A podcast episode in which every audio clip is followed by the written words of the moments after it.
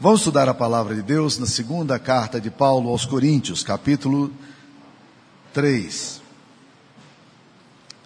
Segunda carta de Paulo aos Coríntios, capítulo 3. Nós leremos do versículo 1 a 11.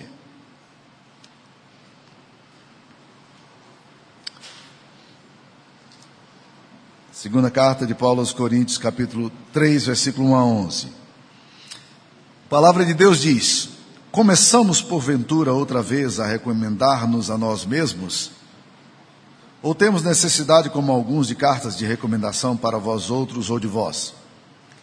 Vós sois a nossa carta, escrita em nosso coração, conhecida e lida por todos os homens, estando já manifestos como carta de Cristo produzida pelo nosso ministério, escrita não com tinta, mas pelo Espírito do Deus vivente, não em tábuas de carne, mas em não em tábuas de pedra, mas em tábuas de carne, isto é, nos corações. E é por intermédio de Cristo que temos tal confiança em Deus, não que por nós mesmos sejamos capazes de pensar alguma coisa como se partisse de nós. Pelo contrário, a nossa suficiência vem de Deus, o qual nos habilitou para sermos ministros de uma nova aliança, não da letra, mas do espírito. Porque a letra mata, mas o espírito vivifica. E se o nosso ministério, gravado com letras de pedras, se revestiu de glória, a ponto dos filhos de Israel não poderem fitar a face de Moisés por causa da glória do seu rosto, ainda que desvanecente, como não será de maior glória o ministério do Espírito Santo? Porque se o ministério da condenação foi glória, em muito maior proporção será glorioso o ministério da justiça. Porquanto, na verdade, o que outrora foi glorificado nesse aspecto, já não resplandece diante da atual sobreexcelente glória. Porque se o que se desvanecia teve a sua glória, muito mais glória tem o que é permanente. Esta é a palavra de Deus. A segunda carta de Paulo aos Coríntios, como temos estudado aqui, ela é uma carta é, muito difícil para o apóstolo Paulo escrever, porque ele enfrentou, naquela igreja que ele tinha fundado, tinha plantado, ele enfrentou alguns, alguns questionamentos muito sérios. E parece-nos que nessa carta aqui, no capítulo 3, o apóstolo Paulo está respondendo uma pergunta que um, pessoas ou uma, um indivíduo estava fazendo acerca da credencial que ele precisava para o apostolado dele. E estava pedindo, de certa forma, que ele trouxesse de Jerusalém uma carta de recomendação dizendo que ele de fato era apóstolo. Isso foi muito dolorido para Paulo. Paulo começa dizendo: Vou dar carta de recomendação a vocês, trazer carta de recomendação do meu ministério? Para que, que eu preciso disso? Vocês são a, a, a nossa carta escrita e lida por todos os homens. Nós não precisamos de um documento, porque coisas muito mais importantes do que um documento chegaram aí, que é exatamente o impacto do Evangelho no coração de vocês. Eu que trouxe o Evangelho para vocês. Essa igreja foi fundada pelo meu ministério. O apóstolo Paulo foi questionado lá na frente, no capítulo 10, sobre um outro aspecto muito pesado. A igreja de Corinto, ou algumas pessoas daquela igreja, é, disseram que o apóstolo Paulo era um homem mundano. Ele agia de acordo com o mundano proceder. E isso, para Paulo, ou para qualquer pastor, é alguma coisa extremamente difícil. Eu já vi pastores sendo questionados em ambientes comunitários por um indivíduo ou por, pela comunidade e isso causa muita tristeza, muita dor, muita depressão, muita angústia no coração e no ministério pastoral. E o apóstolo Paulo, agora, inspirado pelo Espírito Santo, ele tenta responder essas questões, dizendo: Nós temos uma coisa que é muito melhor. Nós temos o ministério do Espírito Santo que já foi escrito em vocês. Nós temos o nosso ministério, escrito não em letras, não em tinta, não em pedras, mas no coração de vocês, e é isso que importa. E Paulo então agora vai fazer uma, diver, uma, dif, uma diferença muito interessante sobre a antiga e a nova aliança. É o melhor documento que você tem em toda a Bíblia quando você faz comparação entre a lei do Antigo Testamento e a graça no Novo Testamento. De todos os documentos que temos, ou de todas as perícopes ou textos pequenos que nós temos sobre isso aqui, este é o melhor texto para a gente poder entender como é que funciona a Antiga e a Nova Aliança.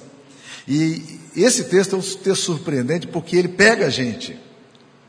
Ele começa a mostrar as diferenças que existem. E ele vai em várias diferenças. Ele fala do contraste do material, que a, a lei era escrita é, com tintas, mas no Novo Testamento a graça é, é escrita com o Espírito Santo. A lei do Antigo Testamento é escrita com tábuas de pedra, mas agora é escrita nos corações.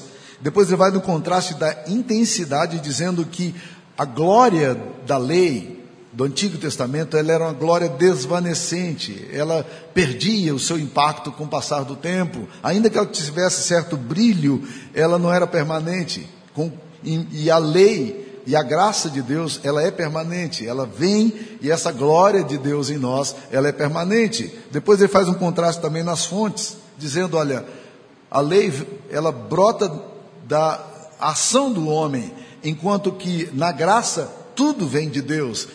É, as coisas vêm de Deus, é Deus quem faz tudo. Não é, não somos nós que iniciamos o processo da salvação, não somos nós que perseveramos na salvação, é o Espírito Santo, é Deus fazendo em nós, é a Trindade fazendo em nós. E no, por último ele vai falar da, do contraste nos resultados, dizendo que a morte, que a, que a lei produz morte, enquanto que, que aqui agora você vai encontrar vida, e que a lei produzia condenação, e, e agora nós vamos encontrar justiça. E é muito interessante a gente pensar nessas coisas quando nós estudamos o contraste entre Antigo e Novo Testamento. Qual é a diferença que existe entre o Novo e o Velho Testamento? Então, esse texto aqui vai tentar nos eh, frisar isso aí. Vamos primeiro aí no contraste, que a gente chama de contraste do material. Escrita com tintas, escrita com, pelo Espírito, escrita com tábuas de, de pedra e escritas no coração. Nesse texto, o apóstolo Paulo vai enfatizar duas vezes como a lei foi entregue. É bom lembrar que a lei foi entregue a Moisés, um dia Deus chamou Moisés para subir no Monte Sinai e ali ele então passou uma tábua escrita com, a, com na pedra os mandamentos que, ele deve, que deveria, o povo de Israel deveria seguir. E Moisés, quando desceu, depois de 40 dias ali no Monte Sinai, a Bíblia diz que ele estava brilhando de tanta glória que ele teve diante de Deus. Deus então transmitiu a lei, mas o apóstolo Paulo está falando, essa lei, por mais bonita que ela possa ser, ela foi escrita em pedras, ela foi escrita com tintas, mas ela, a, a, lei da nova aliança, ela tem um contraste tremendo no material, porque no novo nascimento, na nova aliança, Deus imprime nos nossos corações a graça dele. E é isso aqui que faz uma enorme diferença, meus queridos irmãos, na nossa vida, sabe por quê? Porque muitas pessoas querem levar o ministério baseando-se na lei. Elas, elas se fundamentam naquilo que elas são capazes de fazer. Mas a, o apóstolo Paulo está dizendo, gente, a lei, ela não é capaz de fazer isso. A lei não traz vida. A lei aponta o seu pecado, mas ela não te dá poder para você vencer o pecado. A lei te diz o caminho, mas nenhum homem foi capaz de cumprir o caminho. Por isso que desde o Antigo Testamento o próprio Deus já coloca nos profetas a seguinte mensagem: Eu darei a vocês um coração de carne, em lugar de um coração de pedra. Eu imprimirei em vocês a minha lei. Eu vou colocar em vocês o Espírito Santo, para que vocês andem nos meus estatutos, guardem os juízos e os observem. Deus percebe que, na verdade, o homem, sendo levado pela lei, ele não consegue responder aquilo que Deus espera. Portanto, todo o cristianismo, quando ele se mira muito nessas questões da lei, naquilo que é escrito em tábuas de pedra, ele, ele na verdade é um cristianismo falso. E deixa eu tentar mostrar aqui como, como isso acontece. Normalmente um cristianismo falso, ele é baseado muito em tradições, ele é baseado muito em, em pedras, eh, em rituais, em coisas. As pessoas estão preocupadas se o pastor usa um terno ou não, se ele tem uma estola sacerdotal ou não, se ele tem uma toga ou não, se ele tem um colete clerical ou não. E as pessoas estão muito focadas no templo, ao invés de estarem focadas na vida e nas pessoas. Lembre-se de um exemplo muito simples para isso aí. Jesus foi confrontado pelos fariseus do seu tempo pelo seguinte: um dia chegou um homem que estava com a mão ressequida, era um sábado, Jesus estava na sinagoga E os judeus diziam: olha, no sábado você não pode fazer nada, porque o sábado é o dia santo. Os judeus mais tradicionais chegavam ao ponto de dizer que nem cuspir no chão você podia no sábado, porque isso levantava poeira. Então era assim uma situação muito complicada. E Jesus então vê um homem com a mão ressequida e chama aquele homem para o meio. E ele sabe o que os fariseus estão pensando naquele momento. Eles estão dizendo: no, no sábado não é dia de fazer cura, não. E Jesus então chama aquele homem e o cura. E Jesus começa a ser censurado por isso. E ele chama aquelas pessoas e diz assim: gente, nós precisamos entender que o homem não foi feito por causa do sábado, mas o sábado foi feito por, por causa do homem. O, ser humano, as pessoas são mais importantes do que coisas. Mas os judeus não entendiam isso aí. Quantas vezes nós vemos essa atitude na igreja? Às vezes as pessoas estão tão interessadas com o ornamento que elas, elas se preocupam muito pouco com o valor fundamental das pessoas. A antiga e a nova aliança têm fundamentos completamente diferentes. A antiga aliança está focada nas tábuas de pedra. Ela está focada em coisas, na tinta. Mas a nova aliança não, ela, Deus vem e imprime no coração das pessoas a sua lei. Deus coloca na vida daqueles que se convertem o Espírito Santo e nós passamos a ser conduzidos por isso aí. Portanto, há um contraste muito grande aqui no material. Um outro contraste que o apóstolo Paulo vai colocar aqui é o contraste na intensidade. Versículo 13, o apóstolo Paulo vai falar aqui: Nós não somos como Moisés que punha véu sobre a face para que os filhos de Israel não atentassem na terminação do que acabava ou apagava ou desvanecia. O que, que ele está falando aqui? Que quando Moisés subiu para, para Monte Sinai, Deus lhe deu as, as tábuas da lei, e quando ele desceu, ele estava com o rosto dele brilhando. E os filhos de Israel não poderiam olhar para o rosto dele, porque brilhava como o sol. E eles disseram: Moisés, seu rosto está brilhando. E o que, que diz a Bíblia? Disse a Bíblia que Moisés então colocou um véu para conversar com os filhos de Israel. Mas um detalhe: com o passar do tempo, o brilho do rosto de Moisés acabou. E Moisés gostou daquele negócio. E o que, que ele fez? Ele continuou com o véu, ainda que ele soubesse que o brilho já tinha acabado. Nós vamos estudar de forma mais profunda sobre isso na, no próximo encontro que tivermos. Mas preste atenção no que aconteceu. A glória da lei, ela é desvanecente. Vamos tentar entender isso aqui. Quando você faz as coisas por causa da glória que você quer receber das pessoas, ou porque, quando, quando você coloca o seu eu, você está ansioso por receber a aprovação das pessoas, aclamação das pessoas, essas coisas são muito boas. E é muito bom quando você faz alguma coisa e as pessoas chegam, elogiam, aplaudem, dizem, puxa, que coisa boa. Isso é maravilhoso.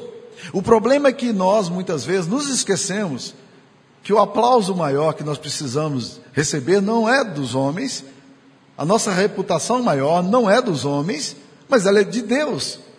E isso muda toda a configuração. Por quê? Porque quando eu entendo que a glória é de Deus, eu não preciso ser aclamado, eu não dependo do elogio. A minha vida não gira em torno disso.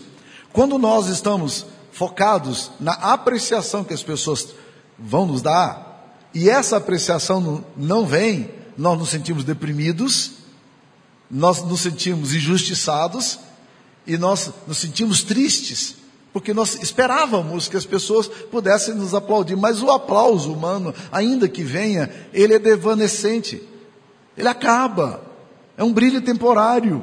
Mas muitos de nós estamos tão focados, tão ansiosos para receber a aclamação que nós nos esquecemos da glória maior, que é a glória da graça.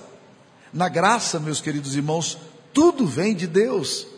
É Deus quem faz. O apóstolo Paulo fala aqui e, e ele faz uma pergunta no capítulo 2, versículo 16, que eu estudei com vocês no texto anterior, ele fala assim, que nós somos para, para com esse cheiro de morte para com morte, para, para morte, e cheiro de vida para vida. E ele faz uma pergunta no capítulo 2, versículo 16, Quem, porém, é suficiente para essas coisas? Está dizendo quem é capaz de fazer aquilo que Deus espera de nós. E ele não responde essa pergunta que ele faz, não imediatamente. Mas no capítulo 3, versículo 5, ele volta ao tema e ele diz o seguinte: Não que por nós mesmos sejamos capazes de fazer alguma coisa como se partisse de nós. Pelo contrário, a nossa suficiência vem de Deus, que nos habilitou para sermos ministros de uma nova aliança. Olha a diferença. O que está no centro aqui não é o que fazemos. O que está no centro aqui é aquilo que Deus faz. A obra é de Deus. Então a nossa a glória que nós buscamos dos homens, ela é uma glória carnal. Nós colocamos a ênfase naquilo que fizemos, naquilo que somos, e esta esta coisa da lei nos atrai. É por isso que nós gostamos da, da lei, muitas vezes. Aí nós vamos para a lei. Nós queremos que as pessoas digam para nós: puxa, que maravilhoso. E a gente se sente eh, importante com isso aí. O apóstolo Paulo fundou também a carta da Galácia, a igreja da Galácia. E 30 anos depois, ele está escrevendo para essa igreja dizendo: Ó oh, Gálatas insensatos, quem vos fascinou a vós outros, cujos olhos foi Cristo exposto como crucificado? Eu quero saber apenas uma coisa. Ele pergunta: Vocês receberam o Espírito de Deus por meio da lei ou pela mensagem da salvação no Evangelho? Aí ele começa a dizer: Gente, nós precisamos entender que essa glória que nós buscamos, essa experiência humana, ela é muito transitória, ela se apaga. Mas o ministério de Jesus é o ministério da glória. Os que confiam em si mesmos ou na lei, logo vão perder o entusiasmo, logo vão ficar tristes. Mas os que confiam no Senhor, eles são revigorados, eles são animados, renovados para a obra, eles não precisam usar véus. Olha a bênção da, da graça de Deus. Há espaço para fragilidade, há espaço para dizer: é, o brilho acabou. Mas o brilho é de Deus, não é nosso. Moisés gostou daquele negócio do véu. Ele não queria tirar o, o véu para que os filhos de Israel continuassem olhando para ele, dizendo: Hum, aquele cara é um cara muito especial. Olha lá como é que ele. Sabe por que, que ele usa véu? Ele não tinha mais nem brilho. Sabe por que, que ele usa véu? Porque o rosto dele brilha. Mas o rosto dele já tinha parado de brilhar há muito tempo. Nós muitas vezes estamos tão ansiosos pelo brilho da antiga aliança que nós nos esquecemos do brilho maravilhoso da nova aliança. Aqui que importa, que é a glória de Deus em nós.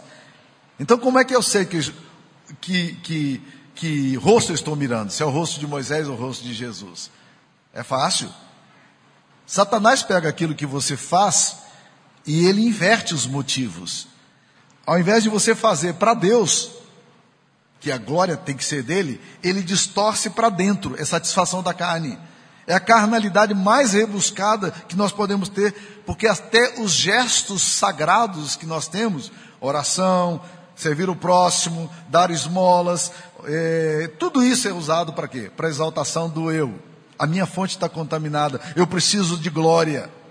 Um exemplo clássico disso é dos fariseus um fariseu, Bíblia, Jesus conta a história dele, a parábola sobre ele, dizendo que ele chegou no templo, ele orava de si para si mesmo, dizendo: Senhor, graças te dou, porque não sou como os demais, eu sou diferente. Olha aqui, Senhor, não é eu não sou maravilhoso, eu dou dízimo de tudo quanto possuo, jeju é, duas vezes por semana. Olha como é, como é como o meu currículo é maravilhoso. Nós estamos focados muito na nossa no nosso próprio ser. E nós esquecemos de mirar no rosto de Cristo. Porque quando eu olho o rosto de Cristo, eu digo, tudo provém dele. É ele quem faz. A obra é dele. Se alguma virtude há, se alguma coisa está acontecendo de bom, glórias sejam dadas a ele. É ele que está fazendo tudo. Só a glória do Evangelho de Cristo interessa a minha fonte. Quem eu sou, eu sei que eu não sou. Então é de Jesus, é Ele que está fazendo. Mas, meus queridos irmãos, nós vamos ver o que, que isso vai trazer para nós. Porque outro, outra coisa que o apóstolo Paulo fala aqui é a questão da justiça própria, da justiça divina. E essa é uma grande diferença. As pessoas que vivem na lei estão sempre acentuando sua justiça própria. Os fariseus dos dias de Jesus guardavam minuciosamente 327 mandamentos e 240 prescrições. Mas toda essa religiosidade, ao invés de abençoar, redundou em maldição para eles. Quer ver como é que isso acontece? Quando nós estamos mirando na nossa performance, nós sempre corremos alto risco.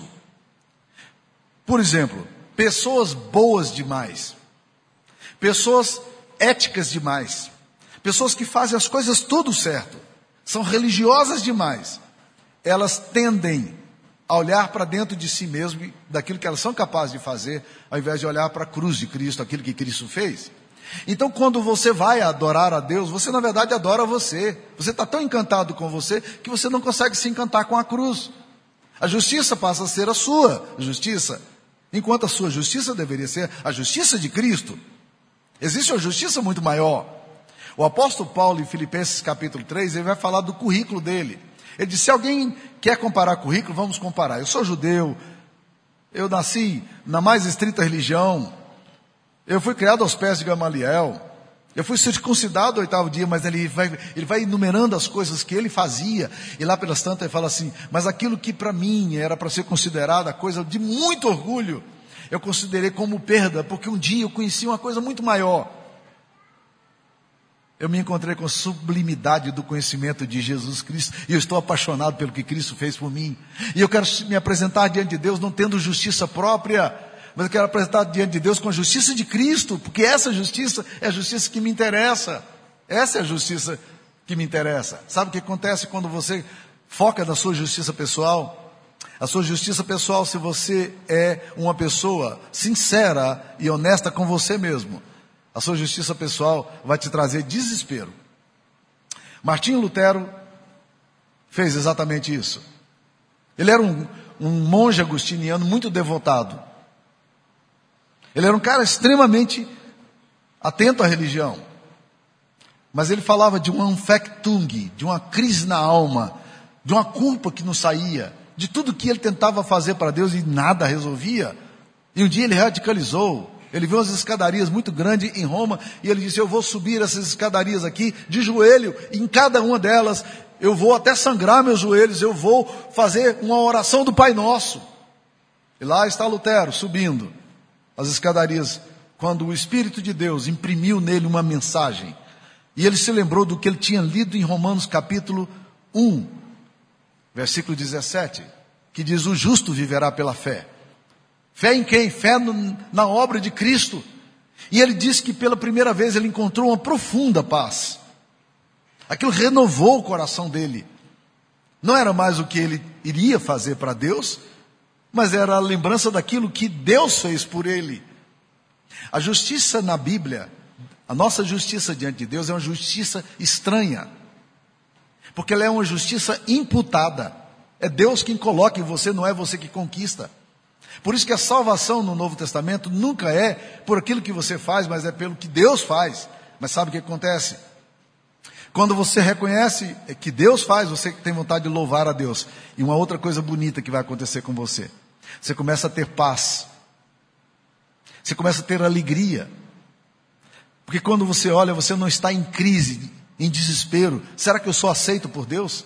Será que Deus me ama? Será que eu fiz o suficiente para Deus? Não. Deus não quer que você olhe para Ele como alguém que você diz assim, eu preciso fazer para Deus para ser aceitável diante de Deus. Não. Ele quer que você olhe para Ele e diga assim, muito obrigado, porque eu já sou aceito e amado na tua presença. E eu quero, Deus, colocar toda a minha vida e tudo que eu tenho ao Senhor, porque eu reconheço a grande obra do Senhor e eu me rendo a Ti. É diferente, você não faz para alcançar favor de Deus, mas você faz porque você já percebeu o quanto Deus ama você. E você já entendeu o favor de Deus por você. Isso traz libertação. Isso é um alívio para nós. O ministério da, justi da lei, ela é um ministério de condenação. Porque ela diz o que você tem que fazer. Mas ela não capacita você a fazer. Então, todas as vezes que você olha para dentro de você, dizendo, eu vou fazer, e agora Deus vai gostar de mim, você está olhando errado. Não é por aí. Deus já amou você. Ele já enviou seu filho amado. Ele já te deu o grande presente. O presente é Jesus. Receba o presente de Cristo. Se você disser para Deus, Deus, eu não quero o teu presente. Eu sou capaz de fazer por mim mesmo. Você, na verdade, está agredindo a Deus. Porque você rejeitou aquilo que Cristo fez por você. E você está confiando de novo na velha aliança. É o rosto de Moisés voltando de novo. Então nós precisamos entender que a graça de Deus, ela também produz isso aqui em nós de uma forma maravilhosa.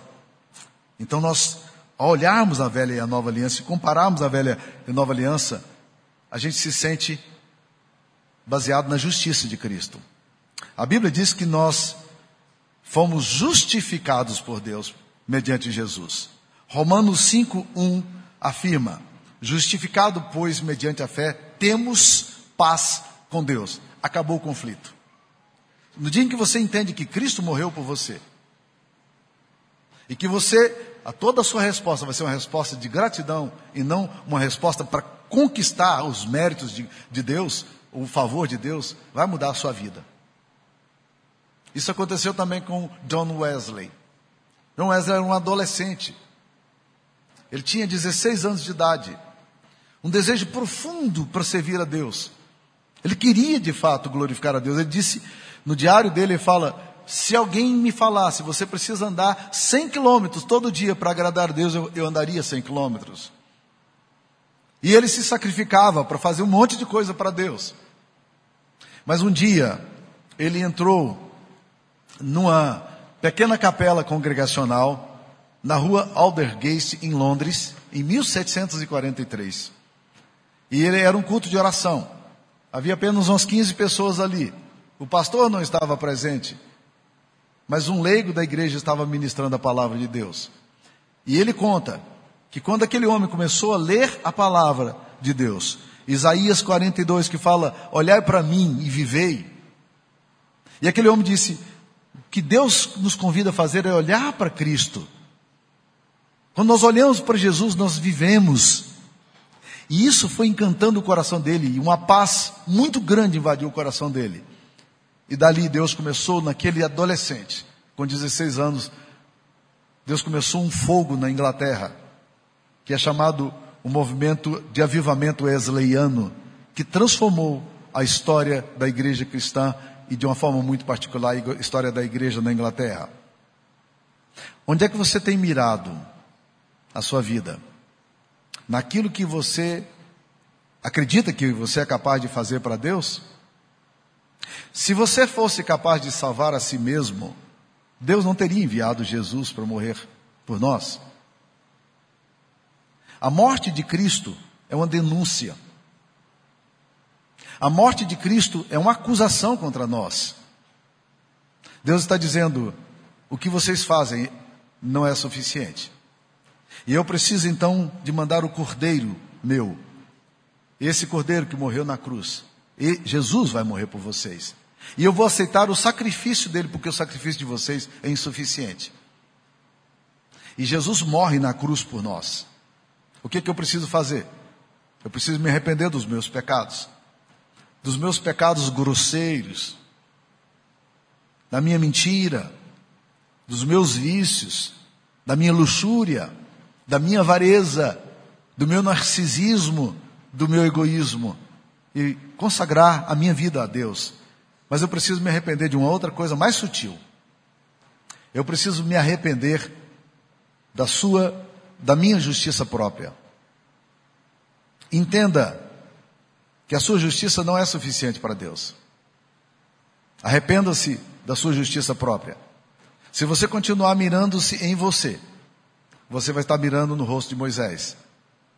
Mas nós precisamos olhar o rosto de Cristo. É a nova aliança. Tudo provém de Deus. Tudo provém de Deus. Não que por nós mesmos sejamos capazes de fazer alguma coisa como se partisse de nós. A nossa suficiência vem de Deus, o qual nos habilitou para sermos ministros de uma nova aliança. Não da letra, porque a letra mata, mas o espírito vivifica. Alguma coisa diferente. E Deus acredita tanto nisso Deus acredita tanto no projeto dele, que ele fala lá para o profeta Ezequiel: Eu vou é, imprimir no coração do meu povo a minha lei. Eu vou colocar no meu povo o meu Espírito Santo. E eu vou guiá-los a todas, toda a verdade. Eu vou tirar deles o coração de pedra, eu vou colocar um coração de carne, eu vou fazer uma obra no coração. E essa, essa obra que eu farei do coração, ela será um imprimatur meu, de uma forma tão profunda, que as pessoas vão me seguir, por causa do Espírito que estará nelas. Portanto, Deus não está pedindo para você fazer as coisas. Deus está pedindo para você descansar nele. Marta fez muito quando Jesus chegou na casa dele. Estava ansiosa, preocupada com muitas coisas, correndo de um lado, agitada, ansiosa. E Jesus chama Marta e diz: Marta, você anda inquieta e preocupada com muitas coisas. Uma coisa só é necessária e Maria escolheu a boa parte, e esta não lhe será tirada. Olhe para mim, Marta. Olhe para mim, Marta. Eu sou capaz de fazer para você. E eu quero terminar com mais uma história. Ah, imagino que olhar para a velha aliança e olhar para a nova aliança é mais ou menos como se um, uma pessoa comprasse um carro zero quilômetro. E ele ficasse encantado com o carro, admirado com o carro. Mas ele tem um problema básico. Ele não sabe que o carro dele tem um motor. Então, quando o amigo dele pergunta: O que, que você está achando do seu carro? Ele responde: Eu acho maravilhoso. Eu acho o som da buzina desse carro fantástica. Senta aqui, olha o estofado desse carro como é bom. Não é muito confortável? Você não se sente bem nesse estofado aqui? E a pessoa diz: É, é mas olha a, a, tinta, eu escolhi essa cor, a cor desse carro é maravilhosa também. Você não achou? Ele diz: Achei, estou achando tudo lindo. E ele disse: Mas você está gostando do carro? Ele diz: Olha, mais ou menos. A questão para mim é o seguinte: quando eu, eu começo a empurrar esse carro, eu, eu, eu assim, se tiver na descidinha vai legal, vai tudo bem, mas quando pega a subida, eu, eu, eu quase morro. Eu não estou conseguindo empurrar esse, esse carro. Ele é pesado demais. Aí eu chamo algumas pessoas para me ajudarem também, mas mesmo assim é pesado. E aí eu não, eu não sei se eu estou gostando muito desse carro. Aí o cara está olhando para ele dizendo, ok. Aí chega um outro e fala assim, eu ouvi toda a história de vocês. Lá na nossa igreja, nós começamos um curso para ensinar as pessoas como empurrar o carro. E nessa semana será uma conferência especial para isso. Segunda-feira, você pode chegar lá, será o assunto introdutório, nós vamos explicar como é importante a gente empurrar o carro da gente. Na terça-feira, o missionário já deu tema, ele vai ensinar para nós técnicas de como empurrar o carro com o braço direito. Nós vamos aprender a impulsão, a trabalhar empurrando o carro. Na quarta-feira, vai ser o contrário. Ao invés da gente ensinar o carro, empurrar o carro com o lado direito, vamos ensinar umas novas técnicas, como você pode empurrar com o lado esquerdo.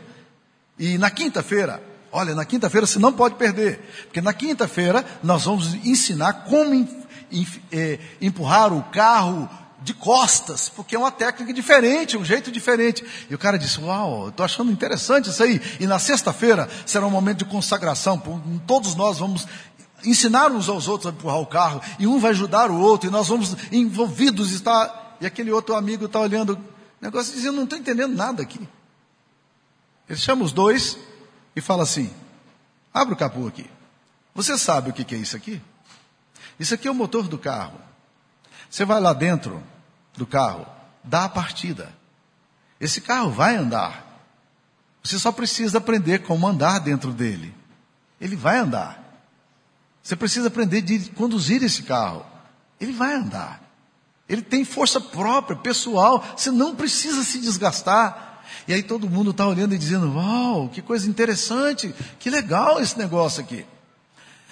Por mais ridículo que pareça essa história, essa é a sensação que eu tenho muitas vezes na nossa fé cristã. Nós estamos ensinando as pessoas técnicas de empurrar o carro. Nós estamos ensinando as técnicas de como viver a vida cristã. Venha para cá que tem uma conferência agora sobre sete passos para ser cheio do Espírito Santo. Três passos para ser um crente bem sucedido. Cinco passos para santificação. E a gente vai aprendendo as técnicas. E Jesus está olhando e dizendo assim: Vem a mim, e eu vos darei vida abundante. Vem a mim, eu tenho algo especial para te dar. Confie em mim, eu fiz por você. Chega perto, receba o meu poder que eu estou te dando, é o poder do Espírito Santo. Viva nessa dimensão que eu quero te dar. Essa é a diferença entre a antiga e a nova aliança. Qual rosto você tem mirado? O rosto de Moisés? Da antiga aliança? Ou o rosto de Cristo? Da nova aliança? Tudo provém de Deus, que nos habilitou para sermos ministros de uma nova aliança. Não da letra, mas do Espírito, porque a letra mata, mas o Espírito vivifica. Vamos orar? Senhor, nós sabemos que tu tens um poder para nós. E esse poder emana da cruz. Esse poder vem pelo seu sangue. Esse poder vem pelo teu Espírito Santo que foi colocado em nós quando cremos em Cristo. Eu sei que há muitas pessoas aqui que estão iludidas ainda acerca da possibilidade de serem salvas por si mesmas, de serem capazes de fazer alguma coisa que vai deixar o Senhor admirado com eles. E estão esquecendo-se de colocar seus olhos em Cristo e confiar em Cristo e descansar em Cristo. Há muitas pessoas aqui acuadas, acusadas pela sua consciência, que ainda não conseguem encontrar o perdão que Cristo já nos deu. Há muitas pessoas aqui tentando ser agradáveis ao Senhor por meio de si mesmas e dos seus esforços humanos. Ó oh Deus querido, que hoje pela manhã o Teu Espírito Santo possa dar uma nova compreensão que essas pessoas entendam que o Senhor está fazendo algo muito mais profundo, muito mais belo, muito mais excelente. É o ministério da glória que brota da cruz. E é nesse ministério que nós queremos confiar. É aqui que nós queremos descansar. Em nome de Jesus. Amém.